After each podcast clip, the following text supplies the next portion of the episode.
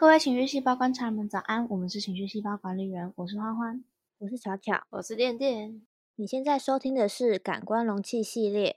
感官容器泛指遭遇某些情境时必然会出现的反射情绪，就像可乐被摇晃、膝跳反应等等，被特定事件触发后会产生的失控、不理性、无法抑制的情绪表现。我的悲伤是家人离开。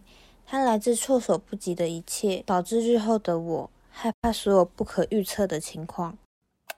我自己，我之我记得之前我们国中的时候，就是国中不是很容易上课看电影吗？哦，好快乐的时光，真的好爽。大学都没有这种事，电影课啊，电哦，我没有，我没有修电影通识课啊，而且那还要写报告，累死了。那时候国中就我们班有一个女生，是我们班。都会是第一名或第二名的女生，然后是那种你会觉得她看起来很坚强，会被人家形容是冰山美人的类型。她看电影就是看那种爱情片还是什么，她都会 就会有一个不屑的那种感觉。可是嗤之以鼻，有一点有一点。可是只要那个哭点跟家人有关，她就是会爆炸哭，超级爆炸哭，就是大家会吓到，会呢，对，就会会觉得这这桥段会哭成这样哦，然后她就会说不出话这样。嗯，我也会，就是我只要剧情或电影或影集哦，甚至游戏内容，反正只要对剧情相关的，跟家人有关，两个字大破防，两个字，OK，对我故意的，它是一个，哎，这梗到底哪来的？对啊，我有点不懂，我不知道，但我就是学起来了。它是从三个字“超级可悲”开始的。对啊，两个字“超可悲”，好重点，好，两个字大破防。不要自己笑啦，很烦呢，好好讲话。可是我现在一时半刻好像想不到什么剧情是跟家人有关的，但反正那类的都会。阳光普照哦，阳光普照我也有哭诶。天外奇迹，天外奇迹小时候看不记得，但就是阳光普照我也有哭，也是哭的很惨。好，反正就是只要遇到跟亲人有关的，我都会非常情绪化。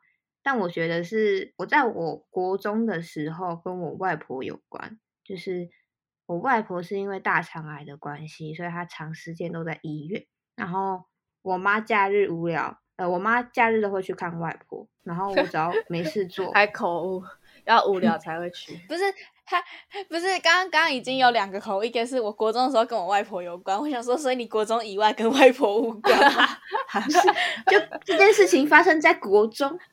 然后这件事情跟你外婆有关，高中的时候外婆这个存在就噗就不见了，它就像气球一样就不见了。对不起，对，因为后面会说，但我无聊的时候，就是如果没事没有要干嘛，我就会跟我妈一起去医院看外婆。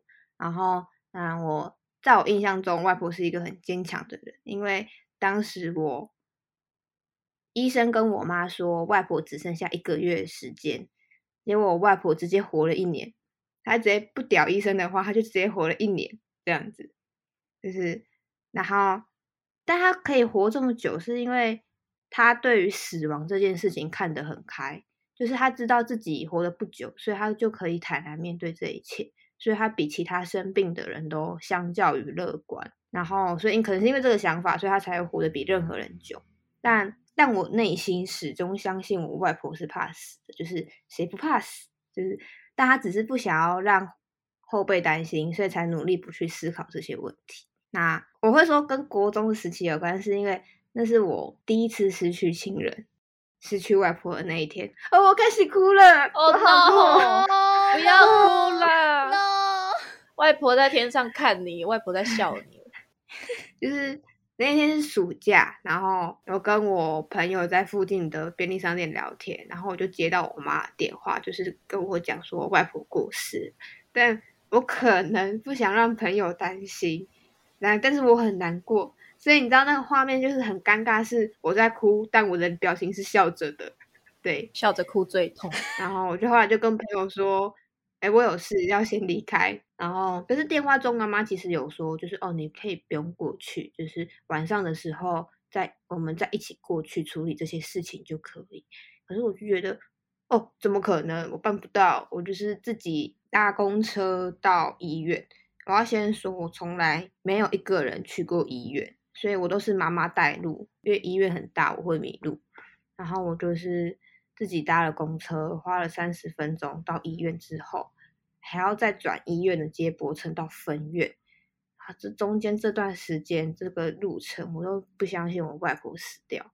然后我是凭着记忆力，然后冲到外婆的病房。我一开门，因为外婆是住在病床里面，是最靠近窗户的，这样子。她好像是三四个病床一房，然后她是最靠近窗户的那一房。然后我就看着外婆平常躺的那张床，就是她被整理的干干净净，床都铺的好好的，棉被也都折得好好的，然后外面的窗户的阳光就洒进在那个。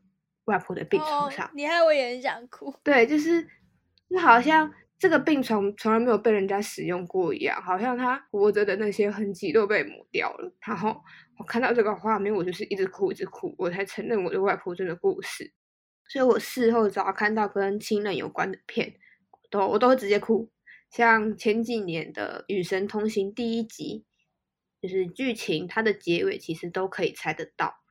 然后也有影评人甚至说，有一些地方还可以感受得到剧组希望这些观看者哭，所以有加强那个力道，反而会哭不出来。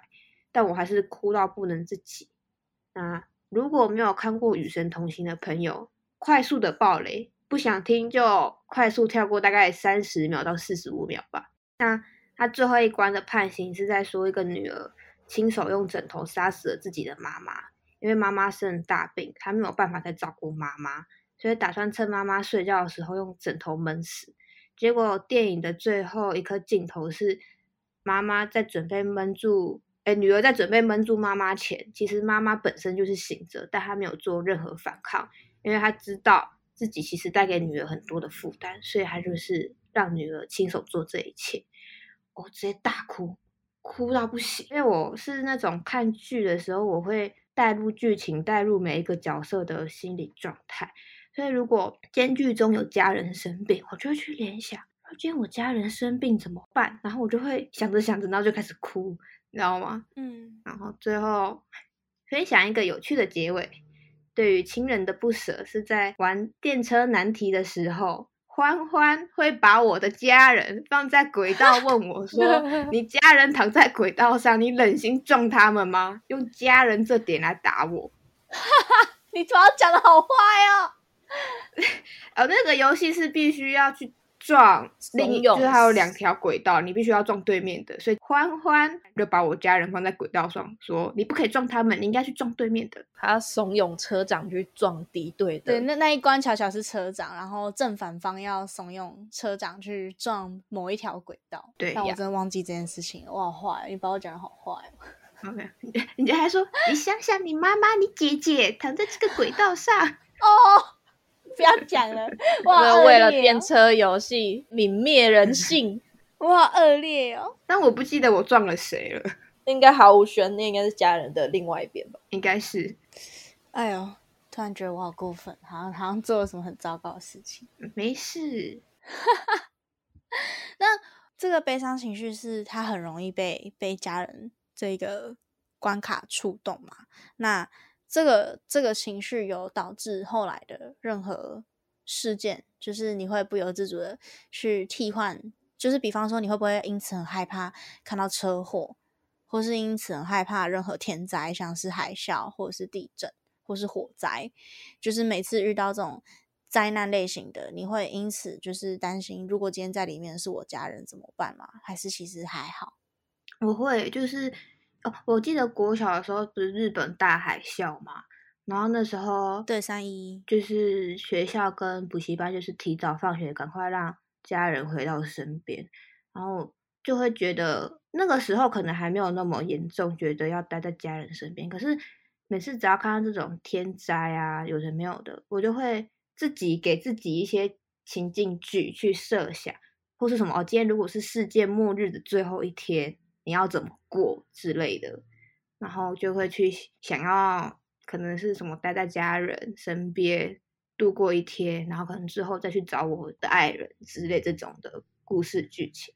可是车祸的话，我好像不会去设想家人这件事，因为车祸就是一个人突然被撞，是他的不小心。嗯，但天灾、地震那些就会想，哦，对啊，有一次地震，我不就是在大学啊地震的时候，那对，时候欢欢那时候在，对对对，我在我在，那那个蛮好笑的，就是因为那时候我们大家都在赶进度，可是巧巧因为组别不一样，所以巧巧那边是已经告一段落的，他只是来陪我们来聊聊天这样。然后那时候地震，然后跟另外一个同学就都没有要走的意思，因为我们那时候就我们的对话长这样：要跑吗？不用吧，反正跑了会做不完啊，如果不跑死了也不用做了。嗯，好，也是好，那不跑。然后我们的对，我们就继续做。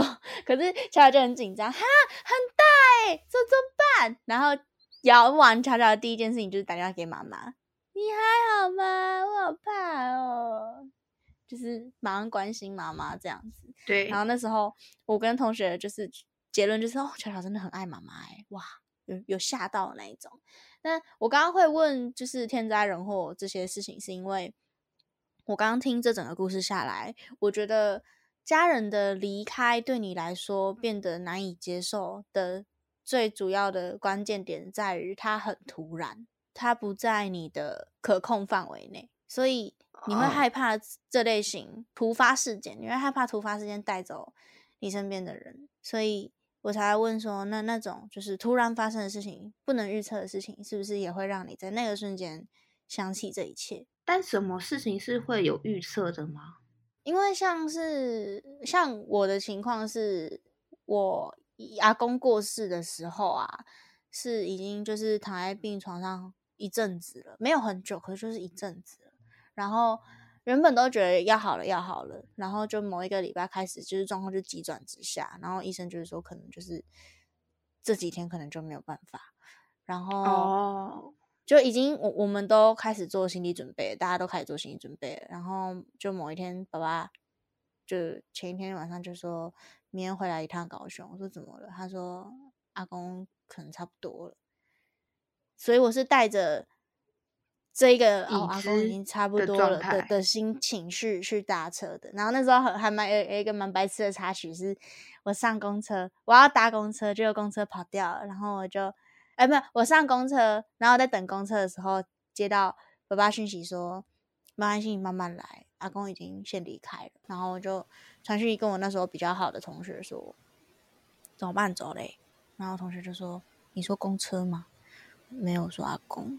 然后他就干，对啊，干什么啦？你挖洞给朋友跳、欸，没有，我我我没有想到他会想到公车啊，我没有想到。对，反正就是，所以那一路上我都很平静，就是因为我我懂你的意思。对对对，我我知道已经来不及了，就是已经已经过世。然后当然到家看到阿公的遗体躺在躺在门口，躺在客厅的时候，还是忍不住嘛。那那因为阿妈说不可以让往生者知道对亲人在哭，所以我就是直接躲去楼上。可是我在冲上楼的那一瞬间，我才有情绪。可是巧巧的情况是在去医院的那整条路上都很心急如焚，因为对你来讲这一切都太突然了。怎么会突然就这样？怎么会突然就那样？是不是我现在提早到到那里，我都还来得及阻止这一切，或是嗯其他的？对，我觉得跟你说的一样，因为我的外公外婆就是他们都是这种突然走。我外公是他在睡觉的时候走掉的，就是、哦，嗯他就是没有醒来，他都是我临时被接获通知我的某个亲人故事，所以那种状况都会让我很难以承受。对，所以我在想，也许家人并不是那个开关，而是突发事件带走家人才是才是你的点，就是你的悲伤可能来自于家人的离开，可是那是因为这些离开都太措手不及，而你认为你从来没有做好要面对有人离开的这个准备。嗯，对，哦，不要哭，哎，就会觉得哦，没能好好说再见这件事情，就会在心中埋下一个遗憾。就来不及，所以我觉得这应该影响你很大，因为巧巧是我记得巧巧不喜欢被吓到，哦，对啊，我胆子很小。对，然后之前因为巧巧以前很严重，就是他是看到远处有毛茸茸的生物，或者是哈哈哈哈有哈任何在它可控范围内的生物要要朝它接近的时候，它就会很害怕，它就会觉得很可怕，还要还要离开这个地方。我我在想，会不会也许这个也潜移默化在你身上了，就是自此之后你都很害怕一切不在你可控制范围内的事情，不在你可预测范围内的突发的。我不确定诶，可是你这样说，我我其实小时候很喜欢动物，我是会去里长家抱他的小狗狗的。Who are you 啊？Who are you？像啊！可是现在我根本没有办法，我看到狗我只想逃跑。对，因为毕竟你没有办法预测它下一个动作要干嘛。嗯，嗯，所以我在哦想，也许也许是突发事件总是突发事件带给你的心理阴影太大了，因为不管是阿公还是阿嬷，都是突发事件把他们带走的，所以会对这种这种事情开始会想要抗拒，会希望自己可以可以控制每一件事情，哇，好像你会在有可能呢、对吧？有机会，但我觉得这样好像也很好，就是会让巧巧更珍惜现在可以珍惜的事情。嗯对啊，对啊，像我就是一个蛮健忘的人，就是我知道我要珍惜什么事情，可是有时候生活就是过着过着，你就会忘记一些很基础但是很重要的事情，嗯就是家人、健康、生活等等。嗯，所以也许我们可以想，就是巧巧的情况是，巧巧的悲伤是来自于家人的离开。那巧巧的悲伤是家人离开，那它来自于这一切都太措手不及，导致巧巧后来会更希望事情能尽可能在自己的控制之下，就尽可能在自己的控制之下，就可以避免这种突然的事件，就就避免掉。就我就只是很纯粹的觉得，就是死亡这件事本来就会令人害怕，所以我只是只要跟家人死亡，我就会难嗯过。可是我没有想到有可能会是意外这件事啊。我觉得也有可能是因为我之前有问过巧巧说，因为那时候我我忘记是什么情况，反正我记得是我载着巧巧，然后他就讲到他真的很爱妈妈，他真的没有办法 想象，他真的没有办法想象，就是连想象妈妈可能突然生病或怎么样，他都他都没有办法，就是连想象他都不愿意。那是肯定，我只要想着想着，我就会开始哭。但因为我跟我跟我我自己的情况是，我甚至还会问我妈说啊，你如果久病多久？大概三个月吗？还是半年？你会叫我干就是签放弃生存同意书吗？然后我妈妈好务嗯会啊会啊实哦，对对对对对，先问起来什么？趁他现在还能回答，先问起来啊，这很这很 OK 吧？然是后那你会哭吗？不会，因为我觉得，呃，到遇到的时候会不会哭，我不能保证。可是我在跟我妈沟通这些事情的时候是不会哭的。然后我还有曾经问过她说，捐捐器官你 OK 吗？还是你会想要我们把你完整的保留下来？都问都问清楚了。我跟我妈是我都问清楚了，就是大概三个月救不起来就算了。她不想嗯要最后一刻活得很没有尊严，然后她也想要就是器官能用的就捐出去，依爱人间这样都讨论好了。哇！我如果问我爸，我爸我感觉会生气耶。你现在在诅咒我死吗？对啊，我觉得哇，我这不敢问呢。而且他，而且他是客家人，我觉得他应该不会想要捐赠器官。是因 是因为超客家好笑。开玩笑的，开玩笑的。哎呀，对不起，我不愿意分享。我是颠倒，我是我爸跑来跟我讲，就是对我爸没有跟其他我的姐姐讲，因为他可能觉得我比较能够听下去他所说的话，所以我爸是跑来跟我讲说，如果他过世了，他要怎么做怎么做，他要干嘛干嘛干嘛。他在讲的时候，我就一直哭诶、然后他就说你不要哭，你要记起来，然后我就呜、哦哦，太难了。我觉得这个坎应该是就是人类一生算蛮大的坎吧，就是父母离世这件事情。嗯，我现在也好难想象，我现在也开始会害怕这件事情。而且我家阿我家阿嬷就是身体一天不如一天，但我都觉得不知道为什么我都会有一种不知道哪里来的自信，就是阿嬷还可以活很久啊，阿嬷阿嬷那么烦，还是他是暗杀奶奶，祸祸害一千年，阿嬷是祸害，阿嬷会活很久啊，我都会这样。可是换算到。对对对对，就是因为我觉得我相对能接受死亡一点，相对我也不敢说我就是可以很坦荡荡，因为有可能是我经历的过世，我舅舅过世啊，阿公过世啊，我都是在那之后，虽然会很想念，可是不会真的说就是为此每次想起来都就不会像巧巧这样，每次想起来都很想哭。刚发生的时候会，但是后来就会好一些。但嗯如果说这个东西对巧巧来说是是一个一旦想起就很容易失控的情绪的话，那他就势必得是每一次想起都会经历这样子这样子的的情绪触发，因为就是没有办法控制啊，那就是巧巧的点，巧巧的感官容器会在这个时候失控，倾泻而出的眼泪。对，我觉得一部分是，就像我，就像一开始点点开了一个玩笑是，好像到了高中就跟外公嘣，就是像气球一样消失，就是表示其实他们两个都不知道我的亲人故事。一部分是我刻意不去提，我也没有想要去提，因为我不想要再去触碰这些东西。嗯，在非必要的时候是不会想把这些故事讲出来的这种嗯感觉。谢谢你今天跟我们说。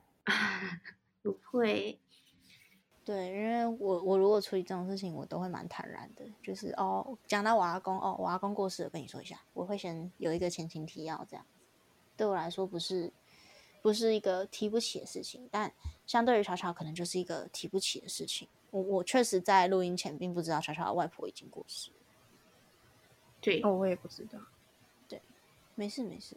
那希望这样有让你比较知道，至少我觉得做不到，就是呃，因为我觉得感官容器这个东西，这个气化它的本质就是你会知道那些你没有办法，但是会一直去重复攻击你的事件来源。那知道之后，能不能更好的应付这些攻击是另外一件事。可是至少你知道了，我不确定这样子的知道对你来说精不精确，或是正不正确。也许日后你可能有机会体会到其他方式的，这样讲也很怪。就是也许日后这个这个容器会不适用，因为你一直在改变嘛，一直在成长。也许有一天，对于不可控的事情，好像就没有那么难以接受了。那或许那一天到来的时候，今天的谈话就就会没有办法再套用到那个时候的时空。可是至少现在我们比较知道原因了，那不知道这样子能不能让你在想起这些事情的时候舒服一点？嗯，对，因为那就不会是你那时候多快抵达医院就能解决、就能改变的事情，因为并不是责任并不在你身上，你已经做了你能做的最大的努力了。隔空给你一张卫生纸，谢谢隔空给你一个空气拥抱。空气拥抱。空气拥抱。今天的感官容器很开心，可以邀请到我们的团队成员巧巧来跟我们聊聊他比较容易没有办法控制的情绪，主要之一是悲伤。那这个悲伤是家人离世，乍看是家人离世，但实际上是来自于这些家人被带走时，巧巧都没有办法做好完整的准备去面对这件事情。导致日后看到这类型的事情，都会勾起那个时候的遗憾，因此没有办法好好的去面对这一切。那我们现在知道这个容器是这样子，那也许日后可以有更大的勇气去面对这件事情。因为情绪细胞前两季一直在说，也许知道原因之后就可以去压抑，或者是调整，或者是想得开一点的面对这些我们可能没有那么想面对的情绪。但是都到了第三季了，我想大家都有一个共识是，这可能就是人类的本性吧。那至少我们知道了，那就是试着与它共存，试着好好面对它。祝福巧巧。谢谢大家。好，那今天的感官容器就差不多到这里。那如果说各位观众有其他的相似的经验，就是可能你的，你可能你也对于突发状况很难以很难以克服啊，想来跟巧巧聊聊，或者是说你有其他的新的想法，想要来上来聊聊的话，也都欢迎来找我们。那今天的录音就差不多到这里，大家晚安。晚安。安。